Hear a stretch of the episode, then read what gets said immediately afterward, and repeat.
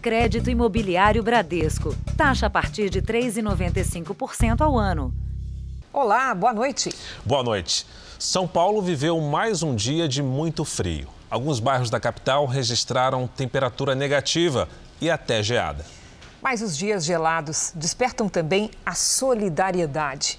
Pequenos gestos de comerciantes e voluntários que fazem a diferença para a população que vive nas ruas. Olhando assim, nem parece que estamos em São Paulo. Nos extremos da cidade, os campos ficaram brancos de geada.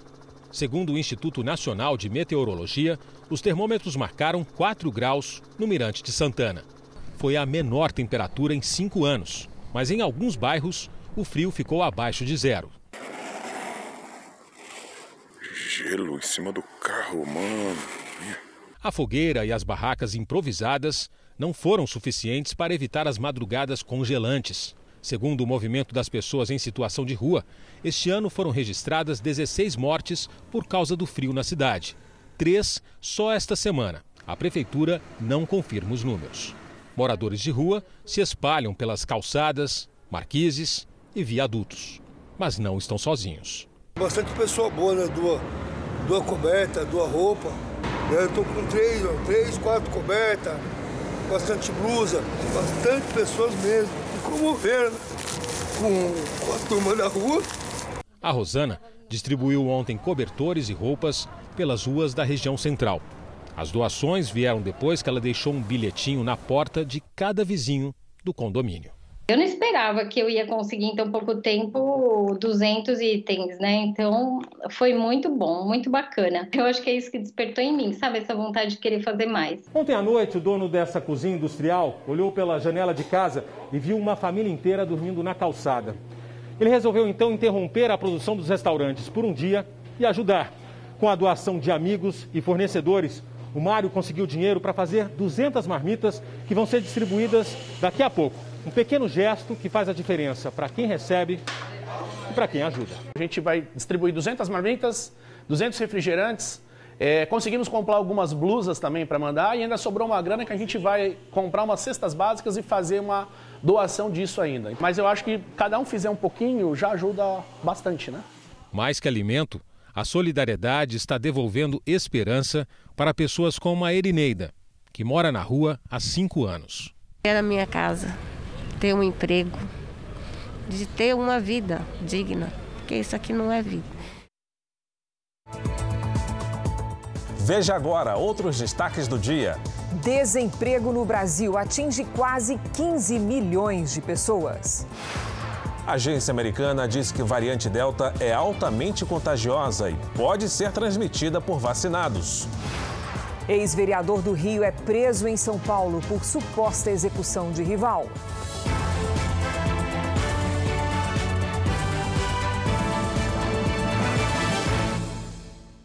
Oferecimento Bradesco. Abra sua conta e encare o futuro.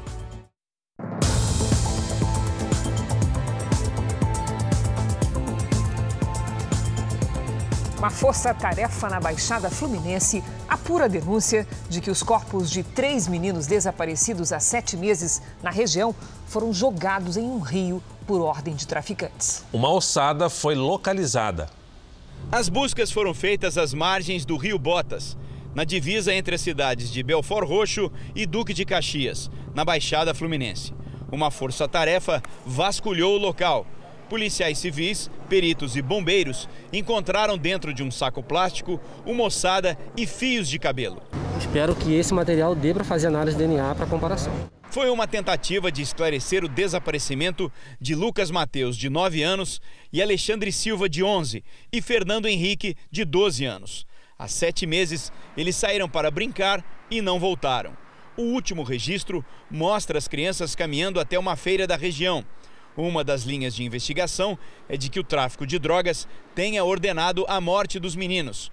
Os pais das crianças não participaram das buscas. Estão resistentes a acreditar que essa possa ser o, a finalização da investigação. Elas ainda acreditam, assim como nós, da Defensoria e da OAB, que as crianças possam ainda estar vivas. As buscas dessa vez só foram possíveis depois de um novo depoimento.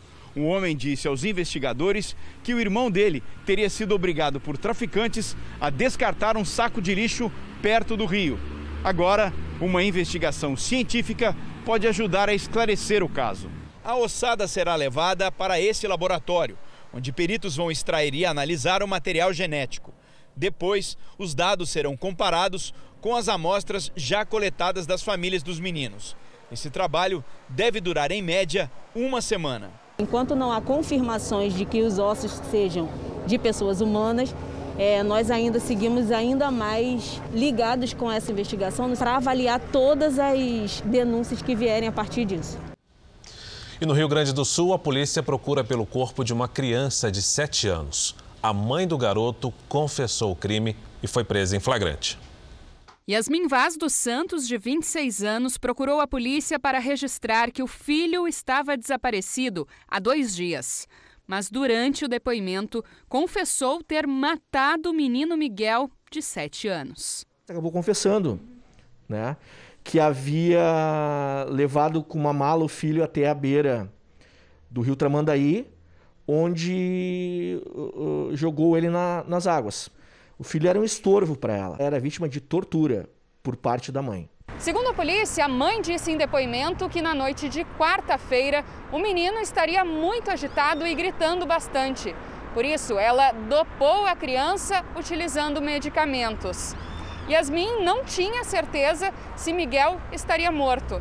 Mesmo assim, decidiu se livrar do corpo. Quatro equipes do Corpo de Bombeiros fazem buscas no rio, na cidade de Imbé, no litoral do estado. Já costeamos toda a margem do lado de Tramandaí. Agora a gente vai. Estamos com os drones também na, na beira da praia, na orla, né? E posterior a gente vai acionar a aeronave para também ajudar nessas buscas aí. Yasmin vai responder por homicídio qualificado e ocultação de cadáver.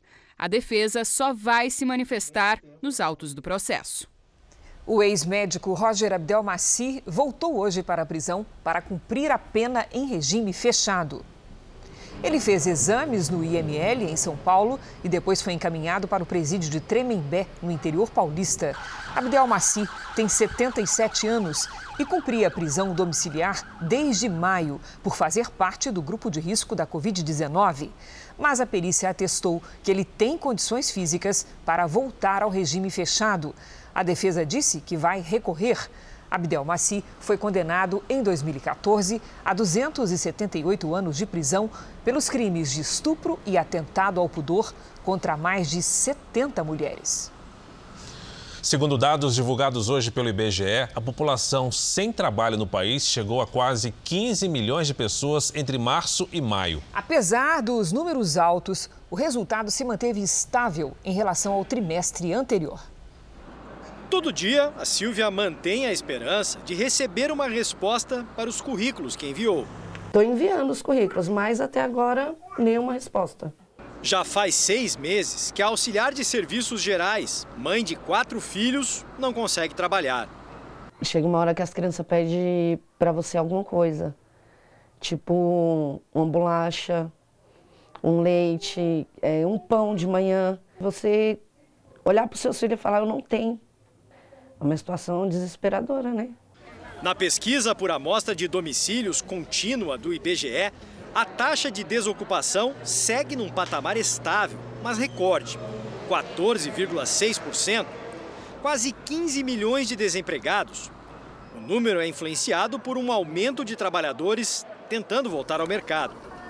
Enquanto tantos brasileiros andam por aí atrás de um emprego formal ou informal, tem também muita gente que está em atividade, mas ainda assim numa situação longe da ideal.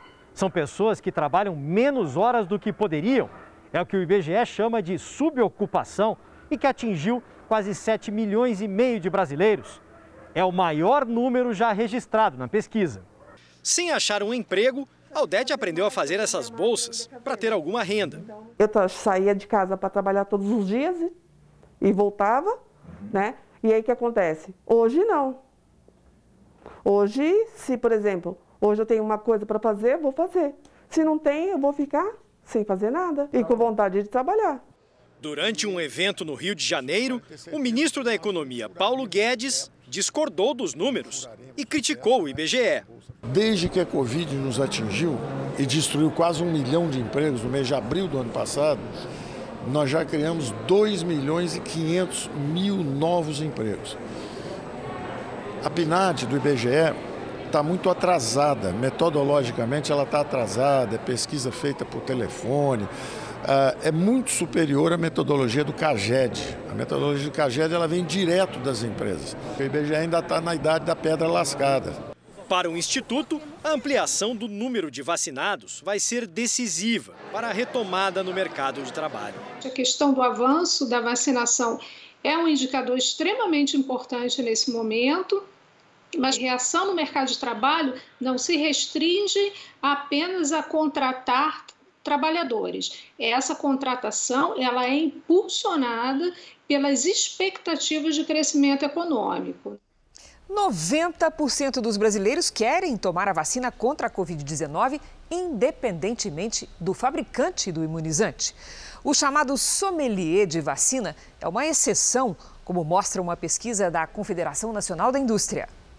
Ana Vitória, de apenas um ano e quatro meses, foi quem levou a mãe a procurar o posto de vacinação. Como eu tenho a minha filha, daí eu tenho que me proteger e proteger ela também, né? É melhor a gente tomar e prevenir, né? Nove em cada dez brasileiros querem se vacinar, mesmo que seu imunizante de preferência não esteja disponível. 43% dizem que até gostariam de escolher, mas apenas 9% deixariam de se vacinar se o imunizante oferecido não fosse o seu preferido. Qualquer uma que viesse estava ótimo e todas têm sua eficácia, então tomem qualquer uma que tiver. A pesquisa revela também uma relação direta entre o avanço da vacinação e a retomada da economia. Com o número de casos em queda, as pessoas se sentem mais confiantes para sair às ruas e voltar às atividades que costumavam fazer antes da pandemia. Três meses atrás, 39% tinham muito medo de frequentar os shopping centers. Agora, esse percentual caiu para 24%. O receio de procurar o comércio de rua também caiu de 36% para 28%. Mas 62% consideram a vacinação um pouco ou muito lenta. 1 milhão e 500 mil doses de vacina todos os dias. Né? O nosso Sistema Único de Saúde tem capacidade de vacinar até 2 milhões e 400 mil brasileiros. E com a chegada cada vez de mais doses de vacina, com certeza nós vamos atingir essa meta de vacinar mais de 2 milhões e 400 mil brasileiros e a velocidade será desejada por todos nós. A Prefeitura do Rio autorizou o público do Maracanã com 10% de capacidade na partida entre Flamengo e Olímpia do Paraguai pela Libertadores em 18 de agosto. Os torcedores terão que estar completamente imunizados há pelo menos 15 dias ou apresentar um teste feito 48 horas antes. E um dia depois de ter anunciado um cronograma de flexibilização, o prefeito Eduardo Paes voltou atrás e negou que a cidade terá feriado com festas e eventos com público ainda este ano. Agora, o calendário é para 2022. O Jornal da Record traz agora os números de hoje da pandemia. Segundo o Ministério da Saúde, o país tem mais de 19 milhões 880 mil casos de Covid-19. São 555 mil 460 mortos. Foram 963 registros de mortes nas últimas 24 horas. Entre ontem e hoje, 25 mil pessoas se recuperaram. No total, já são 18 milhões 595 mil pacientes curados e 729 mil seguem em acompanhamento. Um estudo feito nos Estados Unidos mostra que a variante Delta do coronavírus se espalha tão facilmente quanto a catapora. Além disso, ela tem maior probabilidade de romper as proteções das vacinas contra a Covid-19. O alerta vem do Centro de Controle e Prevenção de Doenças dos Estados Unidos. Segundo o estudo, pessoas vacinadas não estão totalmente imunes contra a variante Delta. Mas as vacinas são altamente eficazes na prevenção de sintomas graves, internações e mortes. O documento aponta ainda que as pessoas vacinadas infectadas com essa variante carregam enormes quantidades de vírus no nariz e na garganta e podem transmitir a doença da mesma forma que alguém não vacinado, mas não com a mesma frequência. Por isso, a recomendação é que pessoas já imunizadas usem máscaras em ambientes fechados e também em locais abertos onde há aglomerações. De acordo com a Organização Mundial da Saúde, a variante Delta está presente em 132 países e é responsável pela propagação da doença. Só no último mês, o número de casos da Covid-19 aumentou 80% em todo o mundo.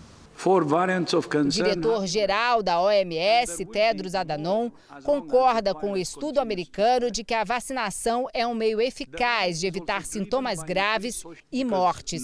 E deu como exemplo a África, onde apenas 1% e meio da população foi imunizada e as mortes aumentaram 80% no último mês. Em Washington, capital dos Estados Unidos, o uso de máscaras volta a ser obrigatório a partir de amanhã em ambientes fechados. A medida é para conter a disseminação da Covid-19 e vale para todas as pessoas, vacinadas ou não.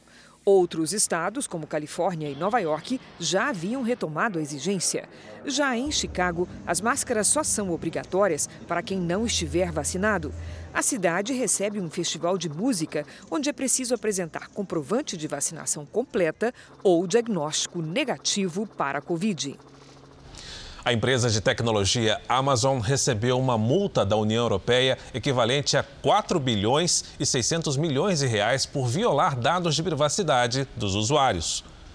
O valor corresponde a 0,2% da receita total da companhia. A Amazon nega que tenha cometido irregularidades e disse que vai recorrer da decisão. A multa é a mais alta já aplicada pela União Europeia, envolvendo questões de proteção de dados. O recorde anterior foi em 2019, quando o Google foi multado em um valor equivalente a 210 milhões de reais. E de volta ao Brasil, a lei que determina a contratação de pessoas com deficiência completa 30 anos no país. Os avanços são inegáveis, só que mesmo com essa obrigatoriedade, há mais vagas que candidatos. Nem dá para perceber que o Cláudio usa pernas mecânicas. Ele é consultor de vendas e a deficiência não é um problema.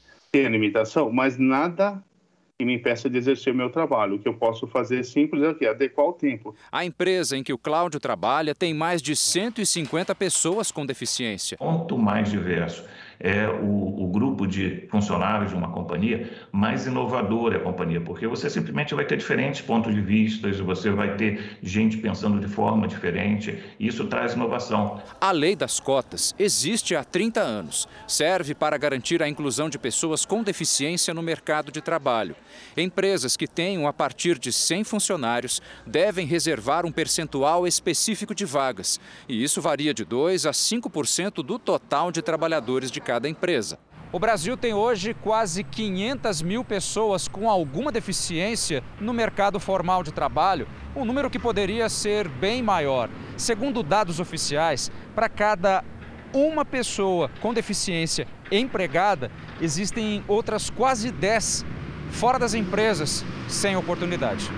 Carolina fundou uma consultoria para ajudar na busca de vagas, que não são poucas. Em torno de 9 milhões de pessoas em idade economicamente ativa e, é, e que estariam disponíveis para essas, todas essas oportunidades. Vale dizer que nem todas as pessoas com deficiência têm perfil para as grandes corporações, que são as empresas cobradas pela lei de cotas. Né? Para o Cláudio, o primeiro passo ao pensar em contratar alguém com deficiência é lidar com o assunto com naturalidade. Respeito todo mundo está aqui porque tem seu direito, todo mundo tem seu espaço e pode ter certeza que todo mundo vai contribuir cada vez melhor e da, da melhor forma para que todos possam crescer juntos e crescer é, emocionalmente, intelectualmente e, e se respeitar cada vez mais. O tempo seco que persiste no centro-oeste ajuda na propagação das queimadas na região do Pantanal. O Jornal da Record acompanhou com exclusividade a ação dos brigadistas que lutam para salvar um dos biomas mais importantes do país. Uma ilha sendo consumida pelo fogo. Estamos no município de Corumbá, no oeste do Mato Grosso do Sul. A cortina de fumaça encobre a paisagem às margens do rio Paraguai. No combate ao fogo estão brigadistas do Ibama, que se dividem para socorrer a vegetação que queima nesta época de estiagem e tempo seco. Só que nesta área são duas equipes do Ibama combatendo o fogo. Uma já ficou lá para trás, a outra se embrenhou no meio daquele mato ali, onde está levantando aquela fumaça. O problema é que o fogo se alastra rapidamente. Olha só, há menos de cinco minutos não tinha nada ali. Agora o fogo já está subindo a labareda e isso torna o trabalho dos combatentes ainda mais difícil. Logo é preciso mudar a estratégia. Uma corrida contra o tempo para apagar as chamas. A fauna da região sofre. Este filhote de sucuri buscou refúgio na água. O trabalho é cansativo. São muitas horas de caminhada mata adentro. O calor e a fumaça não dão trégua. Isso aqui é o que os brigadistas chamam de fogo subterrâneo. Você não vê as chamas, mas ele está acontecendo de baixo para cima, porque aqui no solo tem muita matéria orgânica acumulada. E por isso que aquela função ali é muito importante. Resfriar bastante o solo para tentar preservar o que ainda resta da vegetação. Há semanas o fogo castiga o Pantanal e não há previsão de quando tudo isso vai acabar. Todo ano é a mesma coisa. Eu não sei até quando o Pantanal vai aguentar esse fogo. Já tem três anos seguidos, uma hora ele não vai aguentar e não vai ter força para o ano que vem florir de novo. Veja a seguir, o presidente da Câmara acredita que o projeto do voto impresso não será levado à votação.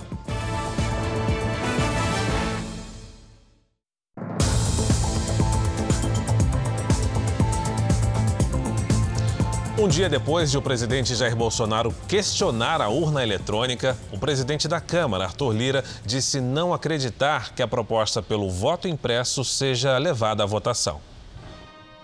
O presidente Bolsonaro recebeu em visita oficial o presidente de Cabo Verde, Jorge Carlos Fonseca. Temos relações com Cabo Verde, um país que estrategicamente é a porta de entrada para a África Ocidental. E estamos ultimando um acordo de mobilidade, onde facilitará o trânsito dos nossos povos nesses países irmãos. Mas o assunto do momento aqui em Brasília ainda são as alegações do presidente contra o sistema eletrônico de votação feitas durante uma live. Bolsonaro diz ter apresentado indícios de irregularidades, mas usou vídeos antigos, suspeitas que já foram apuradas. Não apresentou nenhuma prova e ainda foi desmentido pelo Tribunal Superior Eleitoral. Além disso, boa parte da apresentação foi feita por um assessor da Casa Civil que atua aqui no Palácio do Planalto. No total, o TSE rebateu 18 alegações do presidente. Numa delas, o presidente afirma que durante a apuração minuto a minuto das eleições de 2014, houve seguidas alternâncias nas colocações dos então candidatos a presidente, Aécio Neves e Dilma Rousseff. Segundo o Tribunal Superior Eleitoral, a planilha que circula nas redes sociais é falsa.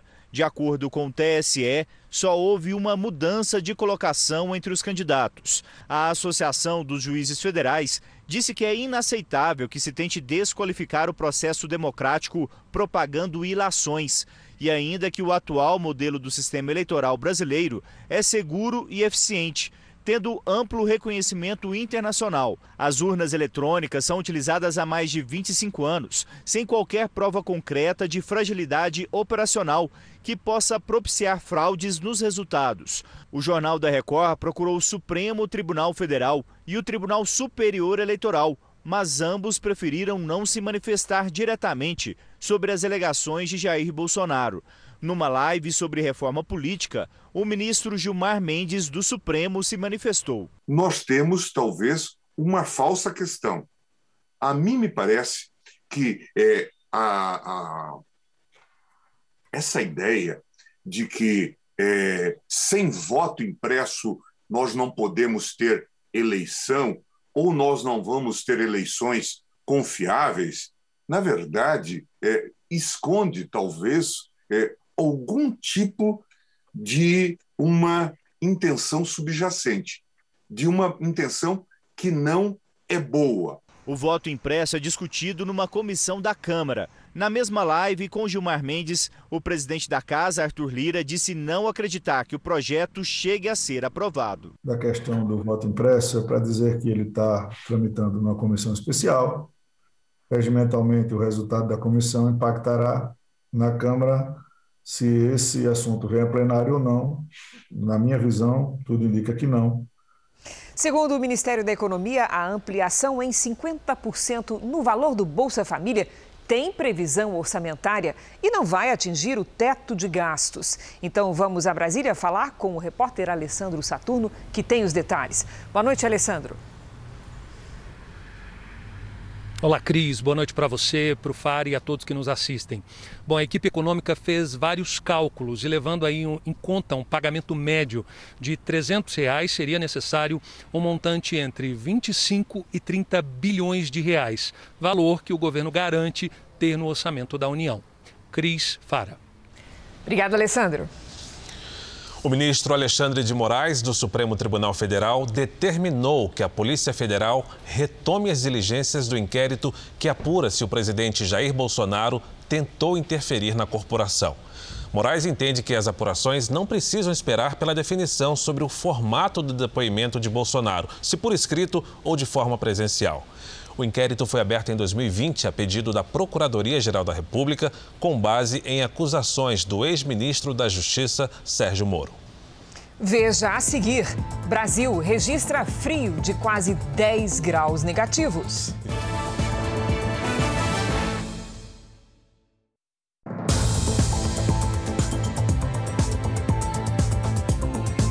Durante boa parte do dia, os bombeiros ainda fizeram um trabalho de rescaldo no galpão da Cinemateca Brasileira, que pegou fogo ontem em São Paulo. A Polícia Federal assumiu hoje a investigação sobre as causas do acidente. Parte da história, da cultura e do cinema brasileiro em chamas. Pôsteres de filmes de Glauber Rocha. Trechos de programas inesquecíveis de Goulart de Andrade. Vamos lá, Benê? Cinejornais da década de 50 que passavam antes das disputadas matinês. E aprendemos a amar este pedaço de terra. Esses e tantos outros registros perdidos como em cenas trágicas dos filmes. A Cinemateca possui 250 mil rolos de filmes e mais de um milhão de documentos da antiga empresa brasileira de filmes, a Imbra Filmes, além de roteiros, arquivos exclusivos, sem cópia e equipamentos considerados relíquias, com mais de um século. Com o incêndio, toda a estrutura do teto veio abaixo. A estimativa inicial é de 4 toneladas de materiais que serviriam para a montagem de um museu destruídas pelas chamas. O incêndio foi controlado ainda ontem, por volta das 8 horas da noite, mas bombeiros passaram a madrugada dentro do prédio para combater os últimos sinais e focos de fogo. Mas hoje de manhã, as equipes ganharam reforços para continuar o trabalho de rescaldo.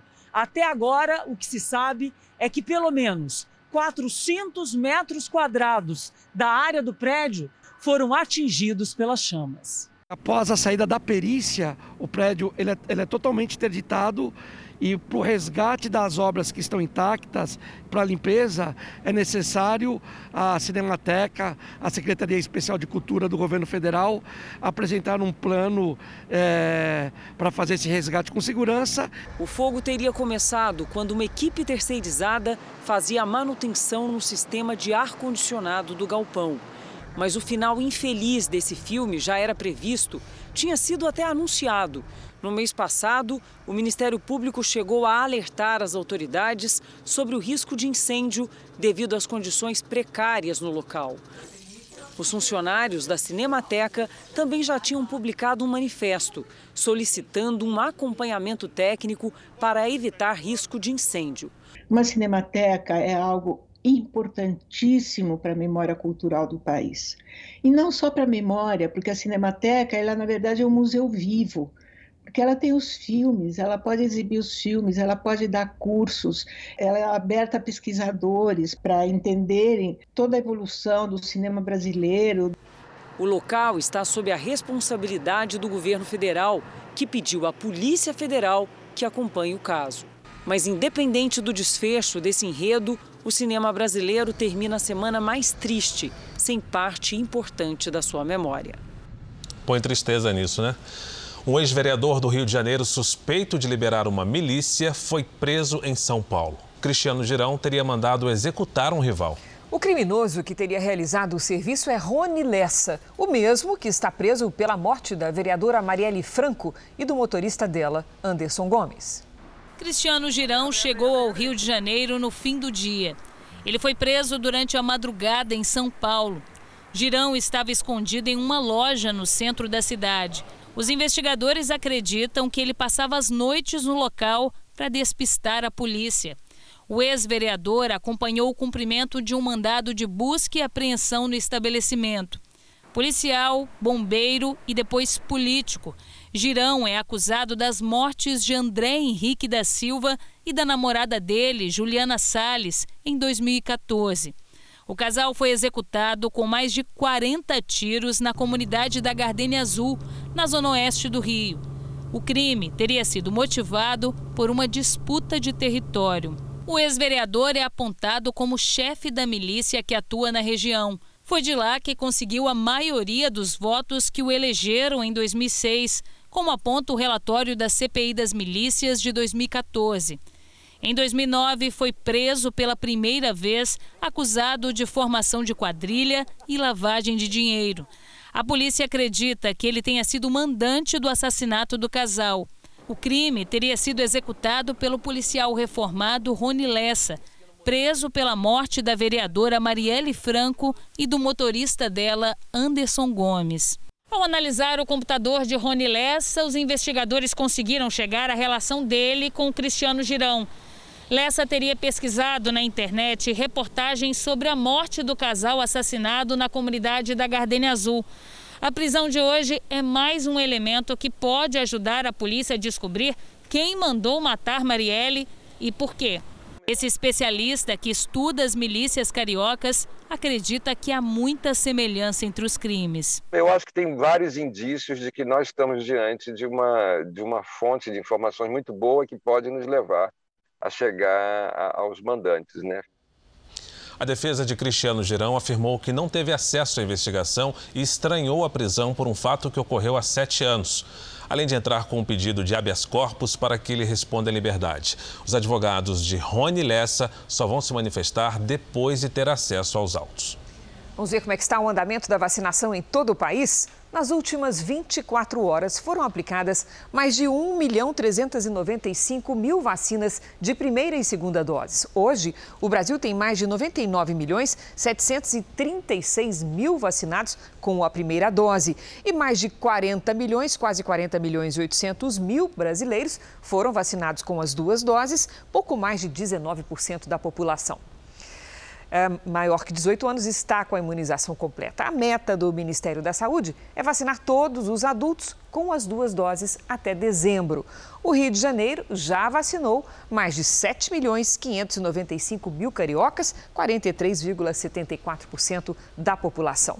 O Piauí aplicou mais de 1 milhão 347 mil vacinas, 41% dos moradores do estado receberam a primeira dose. Em Goiás, já são mais de 3 milhões e 23 mil moradores imunizados com a primeira dose, que foi aplicada em mais de 42% dos goianos.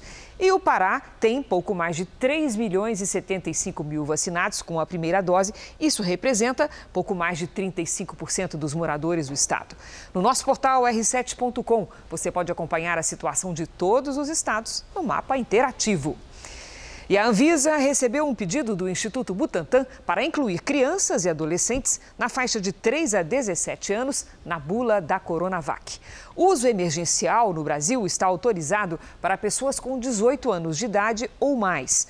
Para incluir novos públicos na bula, é preciso demonstrar a segurança e a eficácia da vacina. No caso da Coronavac, os estudos foram realizados no exterior. Como muita gente percebeu, essa foi a noite mais gelada do ano em muitas cidades do sul e sudeste do país. Na Serra de Santa Catarina, os termômetros registraram 9 graus abaixo de zero. E as temperaturas negativas também congelaram a paisagem no Rio Grande do Sul. Os 5 graus abaixo de zero congelaram a água desse córrego na cidade de Bom Jesus. O gelo cobriu plantações e o pasto. Com tanta geada, os cavalos tiveram dificuldade para encontrar comida. Com as temperaturas abaixo de zero durante a madrugada, a surpresa é na hora de sair de casa. Olha só esse carro aqui, ó. Olha aqui, é gelo. O dia mais frio no sul do Brasil também causou atrasos. Um voo foi cancelado no aeroporto de Curitiba porque as asas da aeronave ficaram cobertas de gelo e precisaram passar por um processo de descongelamento. Mas a menor temperatura hoje no país foi registrada em Urupema, na Serra Catarinense, menos 9,8 graus às 7 da manhã. Em São Joaquim, os 5 graus negativos congelaram a água do chafariz. E depois de três dias de muito frio, é hora de saber a previsão para o nosso final de semana com a Lidiane Sayuri. Boa noite, Lid. Oi, Cris. Boa noite para você, para o Fara. Boa noite para você também. A massa de ar polar vai embora apenas na semana que vem, mas sábado e domingo serão dias menos gelados. Passamos pelo ápice da onda de frio e neste sábado ela começa a perder força. Ainda temos previsão de geada, só que a partir de agora de forma bem pontual e nas áreas mais altas. O mar segue agitado do Rio Grande do Sul até a Bahia. As menores temperaturas devem ser registradas na Serra Catarinense, mínima de 4 graus negativos. No sul de Minas, menos 1 grau. E no sul de Mato Grosso do Sul, 2 graus. Chuva mesmo só entre os litorais da Bahia e do Rio Grande do Norte e do Maranhão até o norte do Amazonas.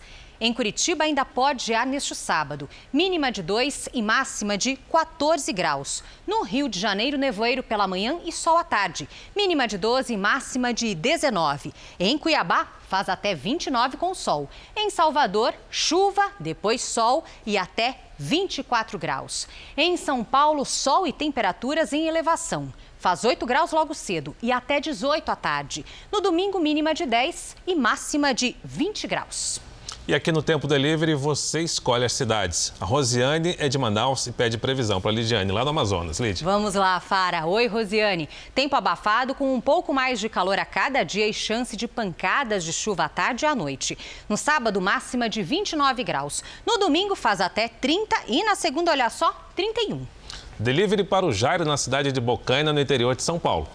Jairo, seguinte, o frio da manhã fica menos severo neste fim de semana. O sábado começa com 5 graus e à tarde faz até 20. No domingo, máxima de 22 e nada de chuva nos próximos dias. Participe do Tempo Delivery pelas redes sociais. Mande a sua mensagem com a hashtag você no JR. Bom fim de semana. Obrigado, Leide. Não Valeu, esqueça do casaco, hein? Opa, se proteja. Já. Bom fim de semana. Vamos agora com a opinião de Augusto Nunes. Boa noite, Augusto. Boa noite, Cris. Boa noite, Fara. Boa noite a você que nos acompanha. Até recentemente, a maioria dos candidatos ao Senado tinha como primeiro suplente algum empresário que estava ajudando a financiar a campanha do titular. Mas vai crescendo a bancada dos que preferiram a fórmula familiar. Um parente próximo é o substituto eventual do eleito. Graças a essa tendência, a mãe de Ciro Nogueira acaba de assumir a vaga aberta pela promoção do filho a ministro-chefe da Casa Civil do governo Bolsonaro.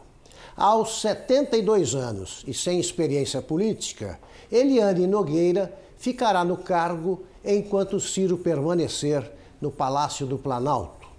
Nenhuma novidade. O senador Chico Rodrigues, de Roraima, por exemplo, foi substituído pelo filho Pedro depois de pilhado em flagrante com dinheiro na cueca. Eduardo Braga, do Amazonas, tem na primeira suplência a própria mulher, Sandra Braga. E Davi Alcolumbre, de Rondônia, entregará o gabinete ao irmão Josiel caso se afaste do Senado.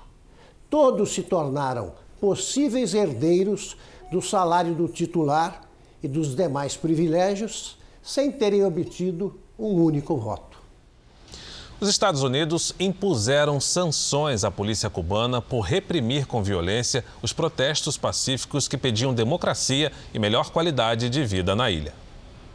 Segundo o Departamento do Tesouro dos Estados Unidos, foram bloqueados bens e propriedades da Polícia Nacional Revolucionária de Cuba e também do diretor e do vice-diretor da polícia. As sanções foram anunciadas no mesmo dia em que o presidente Biden recebeu na Casa Branca líderes cubano-americanos para discutir a situação das recentes manifestações na ilha caribenha. Para os Estados Unidos, a violência foi usada para tentar ferir e silenciar os manifestantes que pediam liberdade, melhores condições de vida e o fim da ditadura. Os Estados Unidos já haviam imposto uma rodada de sanções a funcionários do governo cubano na semana passada por violações dos direitos humanos.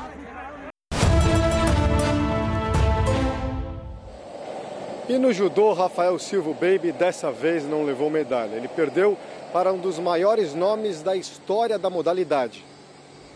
O brasileiro que levou a medalha de bronze nas Olimpíadas de Londres e do Rio não resistiu ao francês Ted Riné. A luta terminou após uma chave de braço.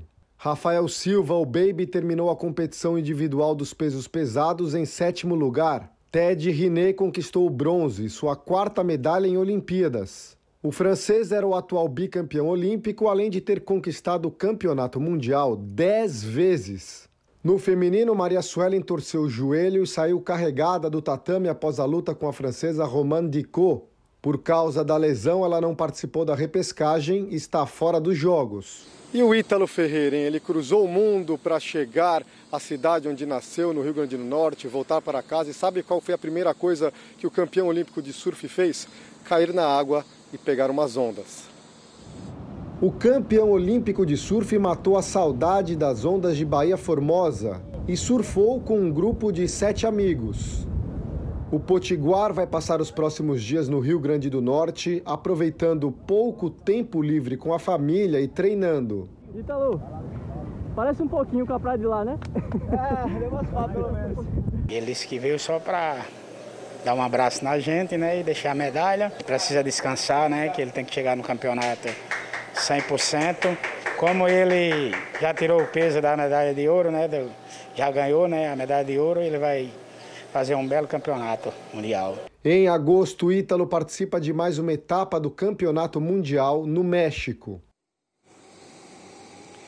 E com essa linda imagem do Japão tradicional, o portal do Meijingo, a gente se despede daqui de Tóquio na esperança de que a gente possa voltar amanhã com notícias de mais medalhas para o Brasil. Cris Fara, arigatou gozaimasu. Arigatou, André. Bom trabalho para você. Estamos na torcida, André. Vamos dar uma olhada no quadro de medalhas já entrando no oitavo dia de competições. A China continua na frente, agora com 19 medalhas de ouro, 10 de prata e 11 de bronze. O Japão vem em segundo com 17 ouros, 4 pratas e 7 bronzes. Os Estados Unidos, com 14 ouros, 16 pratas e 11 bronzes, estão em terceiro. O Brasil ocupa a 19ª posição com 1 ouro, 3 pratas e 3 bronzes, 7 no total. O Jornal da Record termina aqui. A edição de hoje na íntegra e também a nossa versão em podcast estão no Play Plus e em todas as nossas plataformas digitais. E à meia-noite e meia tem mais Jornal da Record. Eu me despeço, vou para duas semaninhas de férias e você fica nas boas mãos de Janine Borba e Fara Monteiro. Fique agora com a novela Gênesis. Ótima noite, ótimo final de semana para você. E boas férias. Para você, uma excelente noite e um ótimo fim de semana.